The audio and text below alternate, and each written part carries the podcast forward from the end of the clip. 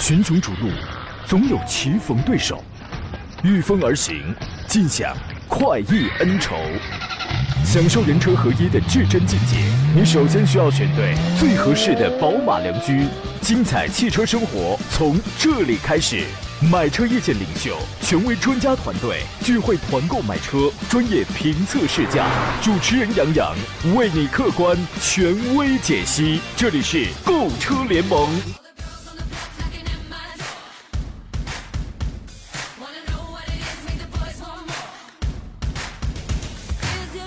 来吧，诸位，周而复始，新的一周啊，又在忙碌当中拉开帷幕了。山东交通广播的专业购车节目《购车联盟》为您开拔启航，我是杨洋，在济南问候全省的汽车朋友。一说周而复始啊，好像顿感生活挺机械的，是吧？得想点办法，找点让自己能快乐的事情啊。比如说你喜欢打球，你就不要找各种理由，你就去打球，趁着还能动。比如说你喜欢唱歌，你就去唱，趁着还能听。比如说你喜欢飙车，你你就得悠着点啊。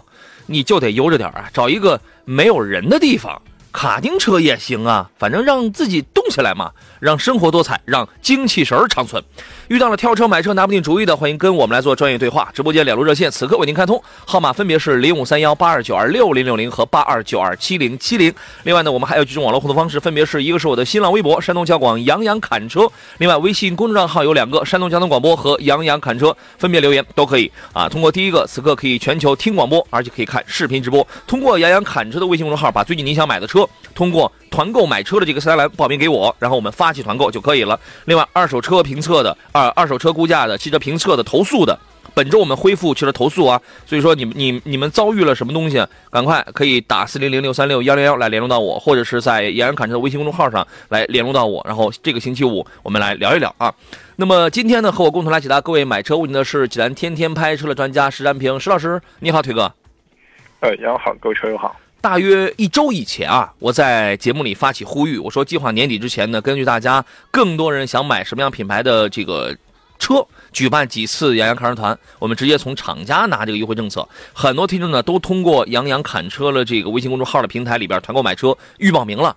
然后呢，前两天我进行了一个初步的梳理，有几个汽车品牌报名是比较突出的，比如说报的比较多的，你像是宝马呀、奥迪呀，啊，听我节目的朋友基本是没有报奔驰的啊，因为可能知道我是不建议大家拿命去开玩笑的啊。然后还有凯迪、丰田，还有那个上汽。就包括这个荣威跟这个名爵，后来在我的这个联系当中呢，名爵厂家速度是最快的，立刻他就表示愿意以这个出厂价，以超低的这个出厂价来卖来这个卖车来销售。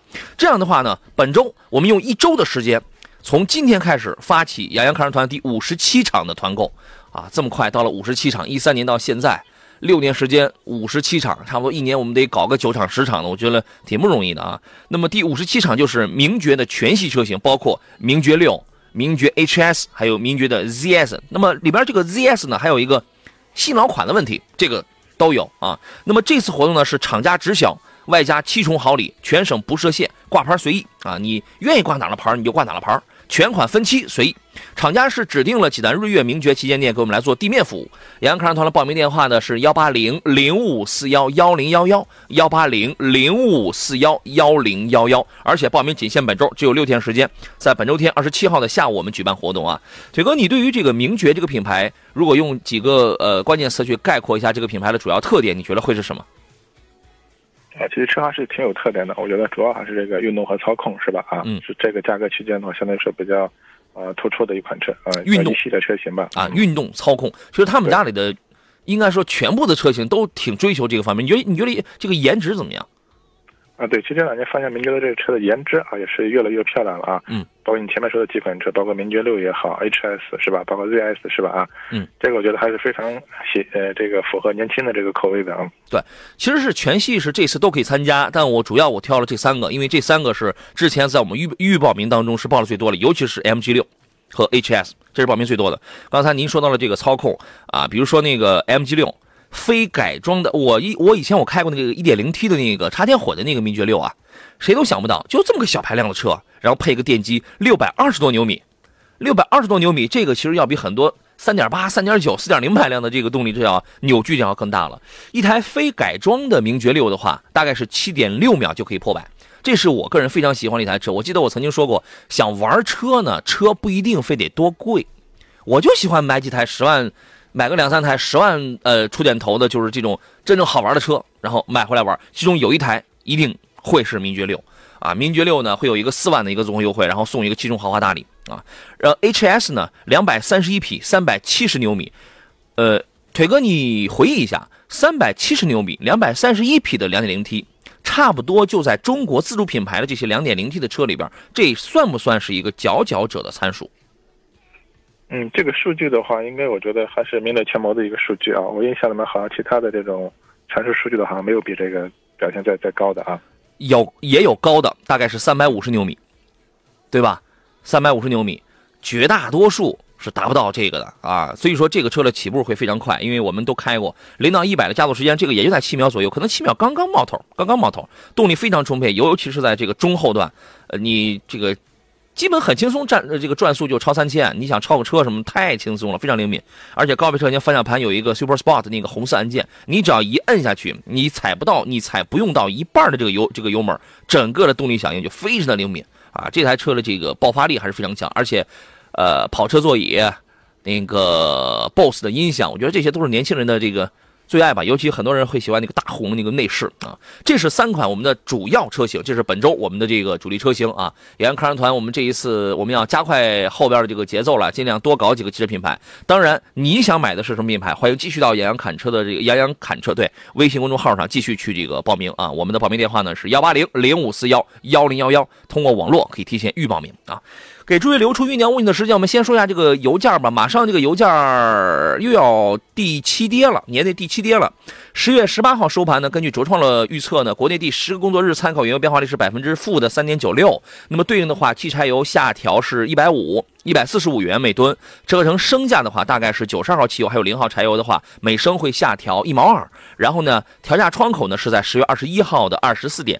那么，截至本轮调价结束，这个零售限价已经经历了十一回上调、七回下调、三次搁浅，啊，基本是这么个情况。所以，这个就是今天晚上这个下调的幅度也不是太惊人，也不是太惊人啊。如果刚好有要去加油的朋友啊，您就吃个果果就可以了啊。然后呢，下一个周期呢，预计啊仍将无缘上调，下一次是十一月四号的二十四点啊，这是。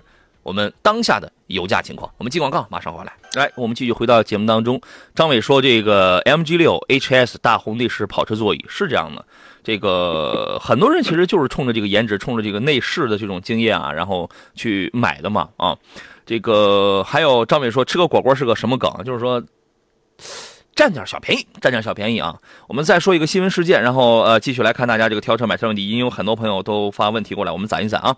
这个众泰啊。”腿哥，你有没有发现？有没有这个之前觉察到？当时大概在一个多礼拜之前，先是有四家车企：华泰、众泰、力帆、猎豹，对吧？这四家车企当时呢是被是被哪一个银行来着？是这个调查，好像说是背后有一个五百亿的一个亏损，这个还是个怎么回事啊？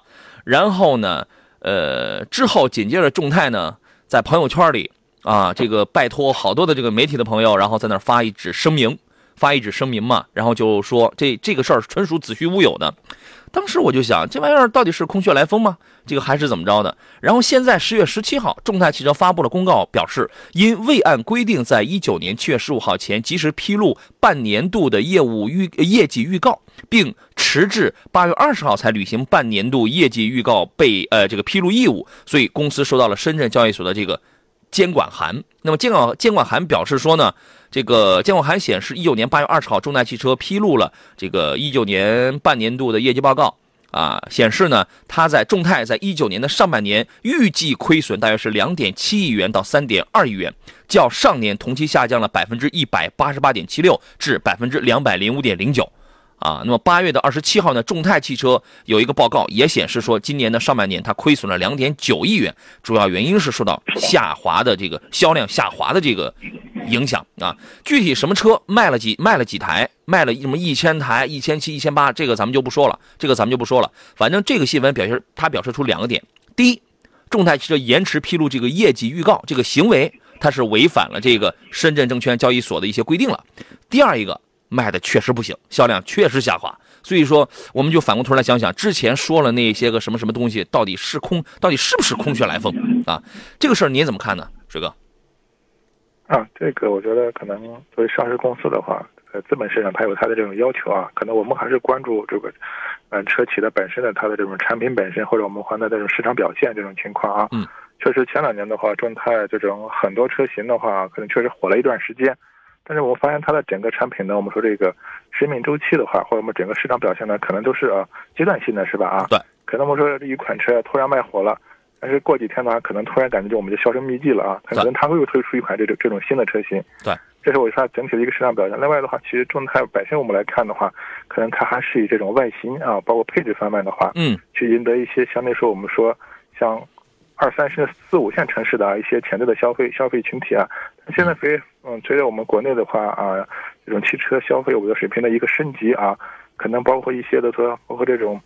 外形也好，包括配置也好，这方面的话，其实大家还是有一定的我们说这种鉴别或者选择的一些权利，或包括我们说的一些审美的提高吧，是吧？对，审美提高。所以我觉得这个毕竟，特别是众泰前前早些年的一些产品也好，包括市场，我觉得它它不是一个能能持续的啊这么一个市场行为。对，是这样。可能出现出现这种结果，嗯。你会发现，这个做人也好，包括很多的行业也好，其实修炼内功，它是一个地久天长的事儿。对吧？打铁还需自身硬，修炼内功，这是第一条路子。还有的车企他走的路子是花里胡哨、华而不实、表面文章啊。所以说呢，两条路子，谁能活得更好，能活得更长久，这个是不言而喻，人人都会明白这个道理啊。呃，所以说呢，我们建议，我真诚的建议，对于这样的品牌的车，大家现在就不要购买了啊。呃，我们来呃说完了这个新闻之后，来看一下大家的这些个问题啊。李家昌说：“杨哥，红旗的 HS 五怎么样？跟 VV 七、跟途观 L 比怎么样？”我觉得其实还是有一点错位啊，尤其跟途观 L 比，VV 七你现在是不能买的，因为那个车油耗高，变速箱卡，这是其次啊。甲醛含量超标，舱内甲醛含量很高啊。这个，然后我觉得这些东西比那个比你比你所谓的那个帅酷。轰炸天的那个造型要更实际，要更实际啊！你看众泰，你不也审美疲劳了吗？啊，这个红旗的 HS 五这个这个车你觉得怎么样？和途观 L 去比，你觉得有可比性吗？嗯，首先这个车是这个级别啊，包括我觉得价格啊方面还是这个差距比较大的。嗯，其实红旗呃这款车型的话，我觉得啊，嗯呃车本身的话，我们说没有什么大的这种问题或者瑕疵，是吧？你上市也有一段时间了啊。嗯。它的硬件也好，包括它的这种外观内饰做工颜值方面，我觉得综合还是不错的一款车。但是我个人建议的话，如果就是买它的话，还是买一个入门级的啊，或者我们说中中低配的车型，大概十六七万就差不多了，是吧？啊，对。另外就主要考虑到你是当地的这个售后服务体系啊，售后完之后？我们是最直接的四 S 店啊，是不是有没有这种情况啊？如果觉得这两点的话有的话，我觉得到买到也没没有问题啊。嗯。另外就建议的话，买这种车的话，建议大家啊，开的时间会比较长一点啊，是这样。主要从保值角度去考虑，嗯，这样。多开几年，就是说它的这个定位实际上还是要更低，要低一点点吧，要低一点点啊，因为要打一个错位竞争嘛。途观 L 呢，其实无论是从这个空间还是从定位上啊，从这个价格上来讲的话，其实还是要略高一点，对吧？呃，十五万起的这个 HS 五呢，我觉得你没必要买的太高。没，你差不多买个十六七万，我觉得就差不多了，对吧？这个根据你的预算来啊。你你懂得说，杨洋太坏了，腿哥腿哥好久没在节目里刮腿毛了啊，天天让你叫的我都忘了他叫十三瓶了，十三瓶啊。天冷了，天冷了他就不刮了，你你知道吗？主要是太冷了这个啊。兴盛门窗说：“你好，呀，我想换一台 SUV，看了 CRV 的风尚版，途观 L 三三零两驱全景舒适版，落地二十二至二十五万左右，还有别的推荐吗？我现在我就特想写一篇文章，你知道吗？”我特想抽空写一篇文，这个文章。现在哪些车是不能买的？不能买等级五星，不能买等级四星。我特想写这么一篇文章。你看，其中你会发现有有很多车主，这个你所买的车呢，其实现在正在发生着很多的质量问题。我特想劝你一下啊，你比如说他刚才他说到这个 CRV，CRV，我跟你讲，现在他那个 1.5T 的那个发动机的失速问题，现在还没有解决，还没有解决。锅让冷凝器的那个、那个、那个，对，让冷凝器的那个什么那个造那个口的那个造型给背了，但问题还是没有解决，依然有车主依然正在失速，你知道吗？只只不过是被公关掉了。啊，这个问题，邵老师你是怎么看？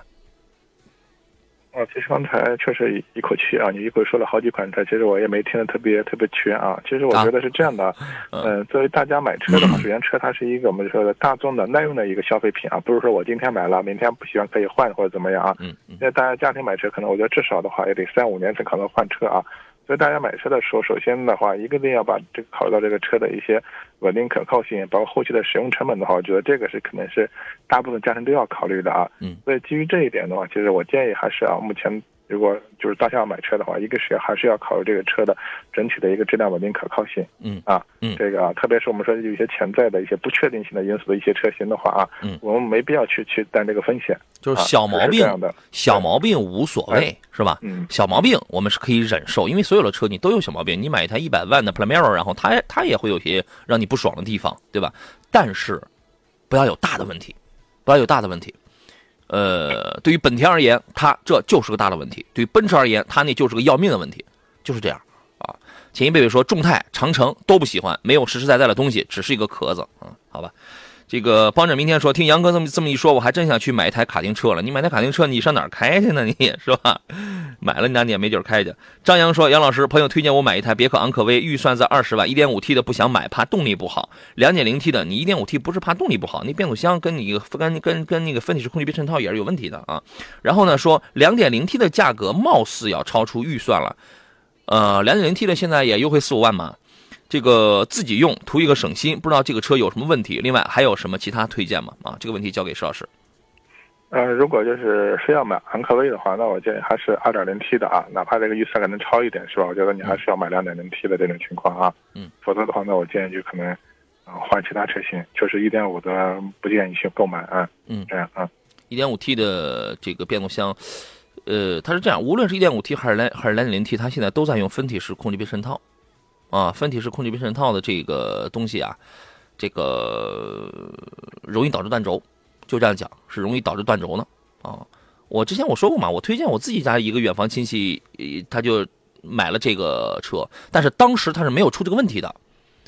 后来我一直我觉得挺愧对他的，你知道吗？啊，当然他那个车也第一时间去参与去这个召回了，召回了也没用，也没给你换一体式的。我最近我就特别想给他找一个地方，让他去换一个一体式空气别衬套。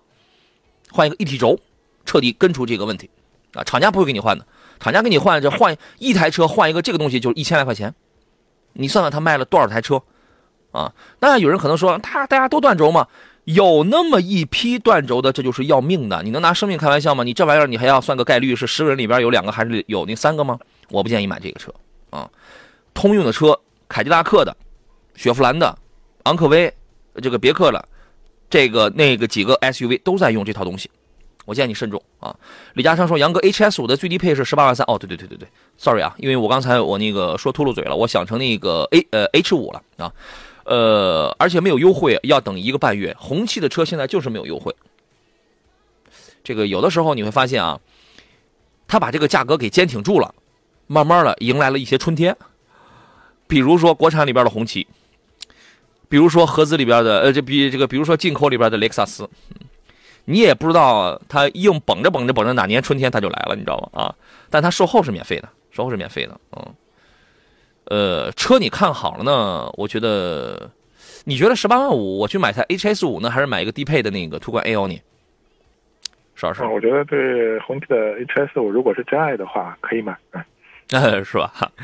贝贝说，杨哥，你直接出钱给你亲戚换台新车，那换不了。因为当年我就不建议他买这个车，因为当年我是告诉他这个这个车变速箱要要一般一点，但他很他他就喜欢这个。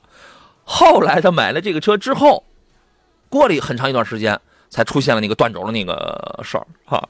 好了，我们进入半天广告，稍事休息一下，回来之后更多挑车买车的问题，您可以接着跟我们来探讨。这里是购车联盟，我是杨洋，节目正在直播，咱们待会儿见。群雄逐鹿，总有棋逢对手。御风而行，尽享快意恩仇，享受人车合一的至臻境界。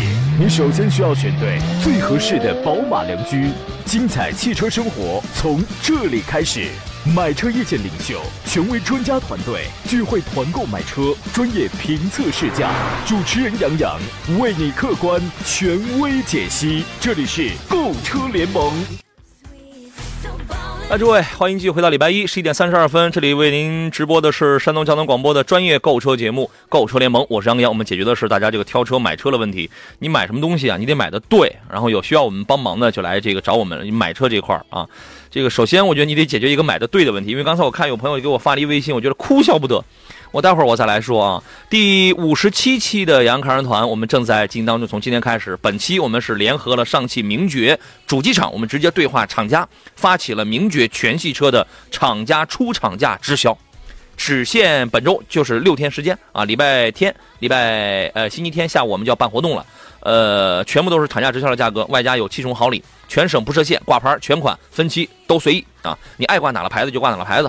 呃，然后呢，报名电话是幺八零零五四幺幺零幺幺幺八零零五四幺幺零幺幺，或者呢，现在直接，呃，发送“团购”两个关键字到山东交通广播的微信公众平台，也可以了解一下这次活动到底有什么样的车，大概是一些什么样的惊喜啊。这个我们座上宾呢是来自济南天天拍车的石安平石老师，你好，腿哥。哎，杨好，各位车友好。我说那个让我哭笑不得的那个听众留言啊。远在咫尺，他说：“杨哥你好，昨天听有台的节目，我也不知道是哪个台的节目，说有一听众呢看的是 A 六和五系的高配，或者是七系的入门级，可是主持人愣是忽悠他买金牛座，还说金牛座内饰可比 S 级了。杨哥，你说金牛座真那么牛吗？”石老师，你先说说你你你你你看完了这样的这样的，我就在想，这是哪个有台啊？就是。哪位领导你能允许你的节目是一位这样的员工在这儿奉献他所谓的专业去坑害听众？我觉得真的是令人发指，我真的觉得是令人发指。因为我上周我还刚刚说过，由于不专业所导致对别人的一些个影响、一些个危害，就是一件很可恨的事情，你知道吗？所以说，你看了这样的事儿，你会去当一个笑话去听吗？呃，邵老师，我我没有把它当成是一个笑话，我觉得特别惨。我觉得这可能和这个主持人的个人的这种喜好或者偏好，可能可能有一定的关系啊。我甚至觉得 这个印象里面，可能这个金牛座上市的时候啊，当时可能说，可能把这个 A 六的话作为一个，我觉得怎么说呢，目标车型啊，去其实为了提高自己啊，拉高自己啊。嗯。但实际上，我觉得金牛座这款车的话，我们客观说，车本身的话，倒还真的没有什么大的问题啊。但主要还是这个受制于目前的一个销量，我觉得可能金牛座唯一可能和奥迪 A 六。是比较接近的地方，我觉得还是轴距和空间方面的啊，在这里可能适当的会比较接近一点。但其他方面的话，我觉得特别是现在现款的话，这个金牛座整体的一个销量比较低，其实嗯也是存在一些我觉得类似这种减配的啊这种情况啊，也也出现了这种情况啊。所以我觉得这个还是大家仔细去对比啊，去去去可能发现一些问题。嗯，哎呀，真的，我觉得我就说一句话啊，这样的节目你以后就戒了吧，真的。一点用没有，只能坑人，一点用没有，你戒了吧啊！这个黑皮金鱼说：“我真是这是，其实我们在这生生什么气啊？因为有这样的节目，我觉得挺好的。开玩这个这个就真是一开玩笑，我真的觉得这样的说辞对听众极度不负责任，极度害人啊！这个机智男孩说：不忙买七星，买不忙买七颗星的车子，什么意思？”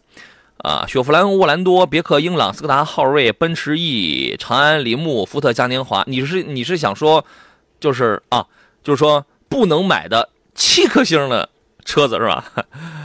然后那个黑皮金鱼说啊，黑皮金鱼的问题被别人呢给这个顶掉了。嗯，贝贝说这个节目呢就呃就是就好比是花别人的钱买自己喜欢的东西。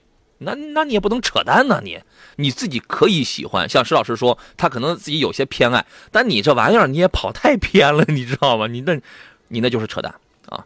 呃，哎，刚才这个有朋友的问题，呃，都被这个点掉了啊。张伟说，操控没可比性，阿特兹就是驾驶者之车，天籁是乘客之车。对了，两点五的发动机才是阿特兹的精髓啊。这是刚才有位朋友问到的是，呃。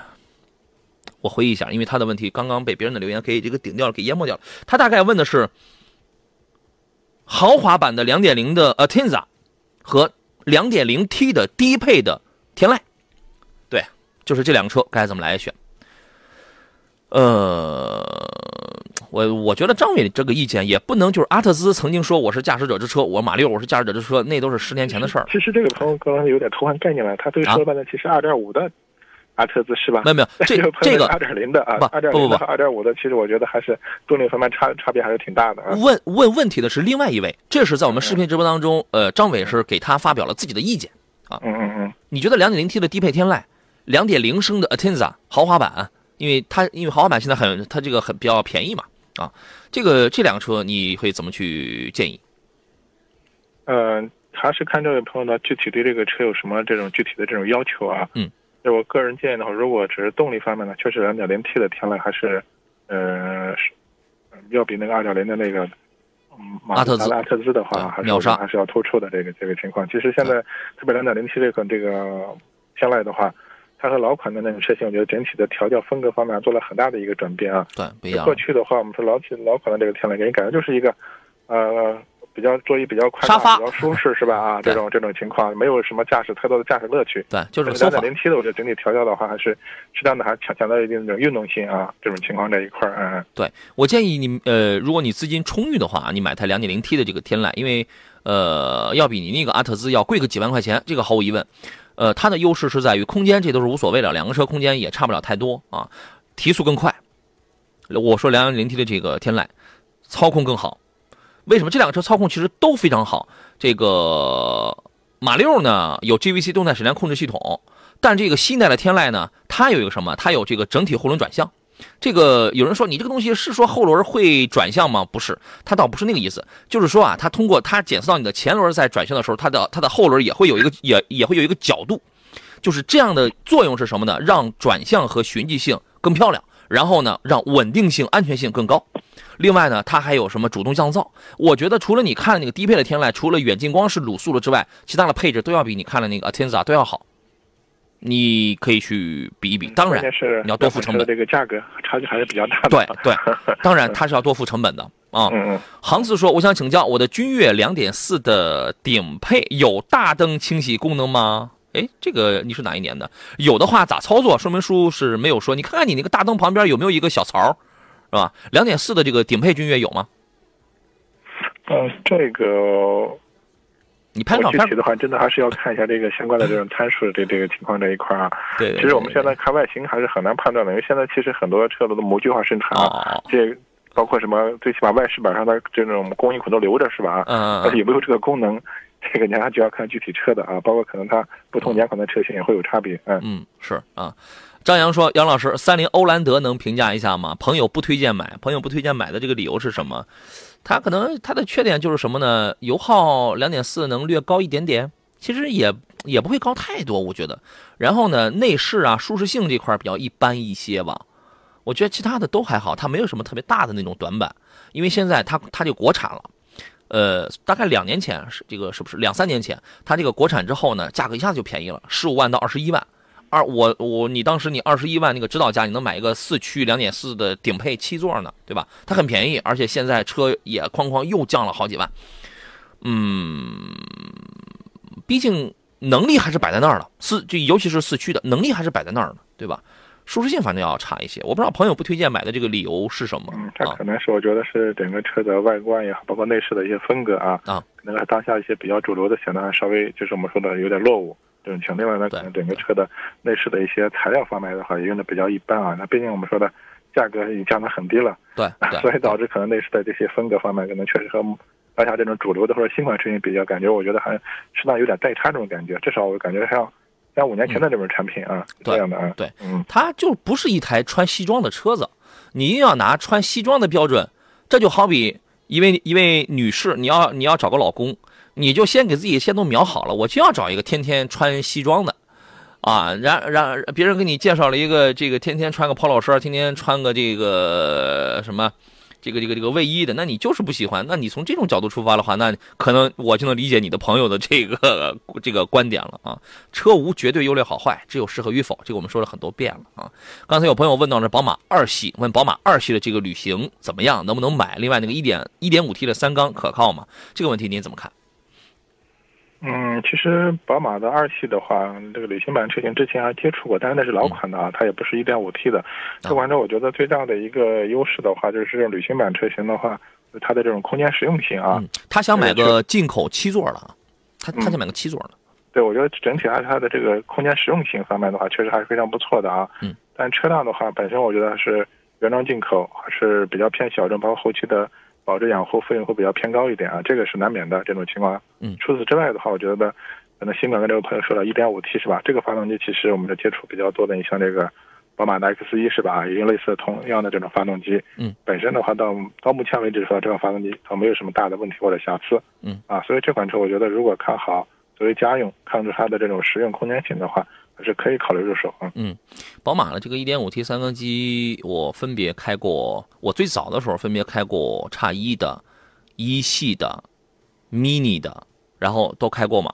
给我的一个感受是真的，就是我感觉在凉车状态下，原地打火，在那个怠速情况下，就刚一打着火的时候。噪音比较大一点，因为宝马所有的车都是这样的，你知道吗？五系、七系，七系还能好一点，其他都是这样的。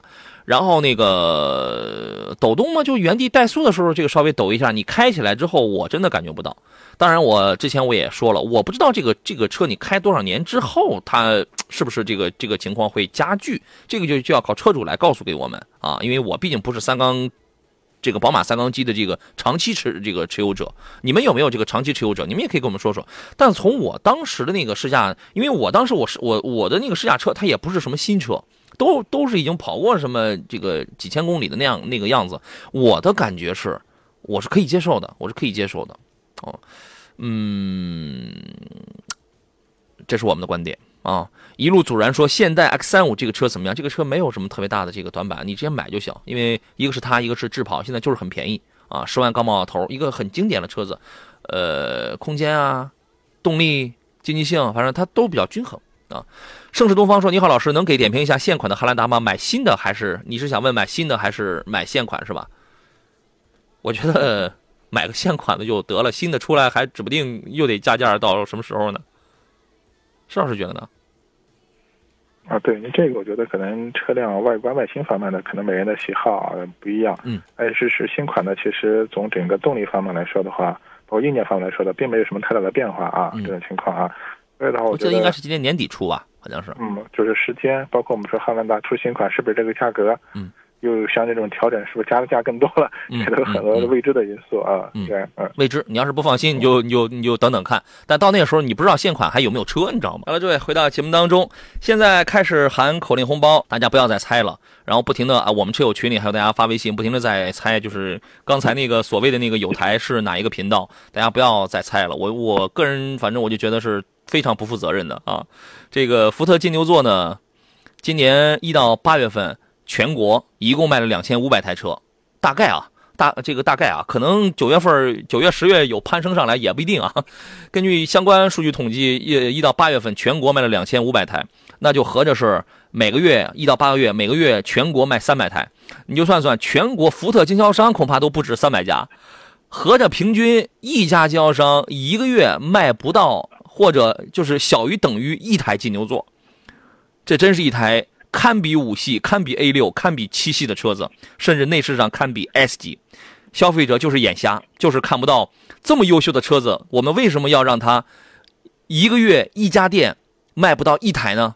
我觉得消费者你们真是，哎，我们你们这是明智的啊！话又话这个还得说回来啊，所以所以说那个节目你们就戒了吧，我也不知道那是哪儿了啊，这个咱们就不说了。呃，熊小猫说：“老师，轩逸和朗逸能评价一下吗？老公上下班代步用或者同价位的，有没有别的推荐？家里已经有一台日产的逍客了，啊，你有一个逍客了，你这你怎么着？你要搞一个日产之家呀？邵老师，你可以这么来想，老公上下班代步用，其实这个这一句话不足以成为决定性的因素，因为两个车整体水平很接近，只是特点不一样，对吧？”嗯，对，其实我觉得两个车最大的差别，我觉得还是在这个发动机方面，一个是主打自吸啊，另外相对说，呃，还是涡轮增压啊，这种情况在一块儿啊。看它朗逸看的是一点五的还是一点四 T 的嘛，对吧？嗯，对，所以的话，现在我觉得啊，就是如果就是日常代步啊，对车辆所以没有什么太多的什么要求的话，从经济性、稳定可靠性综合来考虑的话，其实轩逸可能更省一点啊，是这样，嗯。那只能就是这样来讲，因为那啥，因为你想，大家都是十万上的车，没有绝对的，我就压倒我以压倒性的优势，我哪哪都比你强，没有，它这个不是这样的。所以呢，它整体很接近，就是在一些细微方面，比如说你要是列出十个条件来，空间、动力、经济性、舒适性、人工智能、安全性，这这个这就六个了。你其他的你再想想想，你再你列出十个条件来，你你自己画表吧，好吧？你看在这一点上你喜欢哪这两个车谁？你打个勾。后来你发现，哎，你喜欢这这个车要更多一些，它的优点对你来说要更多一些，那你就买这个就好了啊。青岛的朋友说，吉利帝豪的 GL 跟艾瑞泽 GX 哪个更推荐购买？很纠结，这个你不用纠结，买吉利。哎，奇瑞呢？我刚才我我不是说了那个众泰的那个事儿了吗？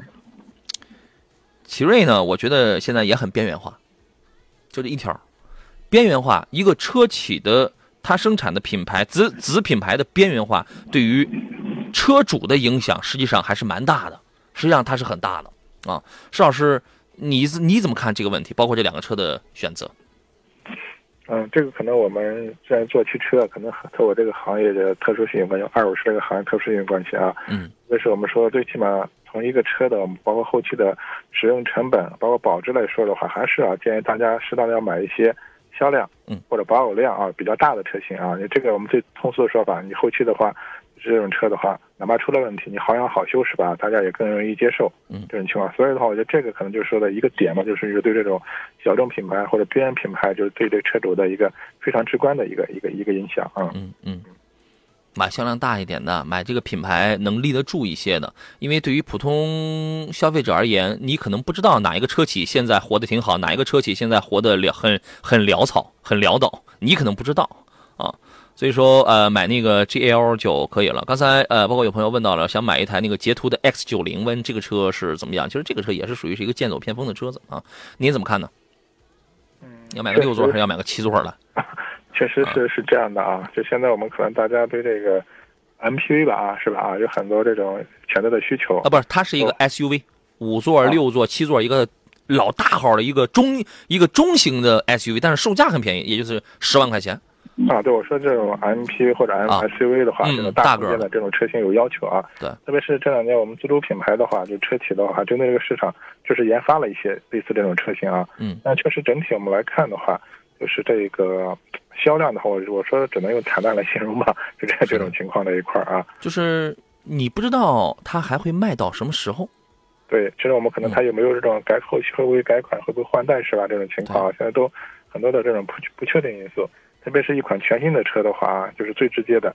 你后期一旦出了一些一种问题，特别是涉及到维修或之类的情况的话，一个是配件价格非常非常高，你只能在这个四 S 店售后体系里面，你可能我们说在一配件上都找不到或者怎么样啊？呃，对，就是。其实嗯嗯，对，其实跟任何组织这个一样啊，不是说所有的里边都是一派欢乐祥和的，有很多的这个车企里边啊，其实，呃，你说分那种层级啊，或者说什么这个品牌营销上，它是人与人之间的这个问题，它会特别的多，啊，你有的时候 那个随便一重整啊，一这个整合啊什么，哎，这个品牌它它它它就没有了，经常有这样的。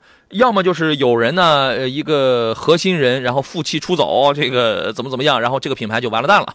经常会有，然后那个人再重新再创一个其他品牌，再改个名字，然后再那个接着卖，结果还是那套东西，还是还是那套生产线，经常会有这样的事儿。所以说，车呃品牌呃有很多不稳定因素，不稳定因素。我建议是那个这样啊，你如果就是说在十万元左右，你不一定非要买个六座、七座，非要买个那么大的，买点主流的这个汽车品牌的，啊。我我想不必我们告诉你哪些品牌是主流的，你自己你拿个小马扎，你在路上看，或者你自己你上网你你去学习上一个小时，你大概你就能知道什么品牌现在销量还是 OK 的，对吧？呃，选点主流的品牌试试哈。如果是年轻人的话，你可以报名我们第五十七场的杨看人团嘛，名爵嘛，对吧？可能没那么大，没你想要的尺寸那么大啊。格局说潍坊怎么听不到节目了？只好看杨洋本尊了啊，那可真是让你的眼睛受累了哈，就是。今天信号不好吗？不大可能啊。这个兴盛门窗说：“杨哥，落地二十万左右的 SUV，请推荐一下家用，谢谢。”这个就是刚才要买 CRV 啊，要买途观 L 三三零的那一位。落地二十万的 SUV，石老师，你觉得有什么想推荐给他的？呃，这个价格价格区间，我觉得可能是德系的话，那还是看看途观 L 是吧？啊，如果是这个 L 配哪个低配的？啊，对，如果是日系的话，就目前来说的话，可能，呃，荣放啊，但是我不知道这个。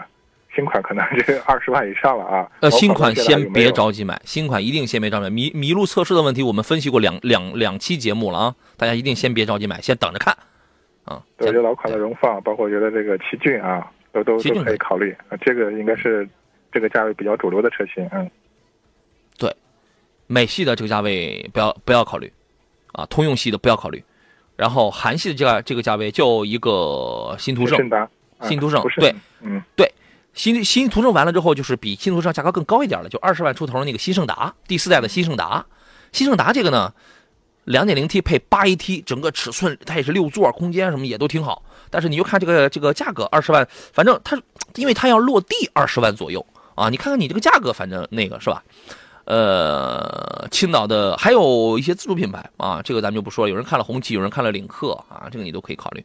青岛的刘邦皇家窗帘说：“我刚提了名爵，我妹妹要买，我推荐交广的团购。”嗯，可以啊，没问题啊。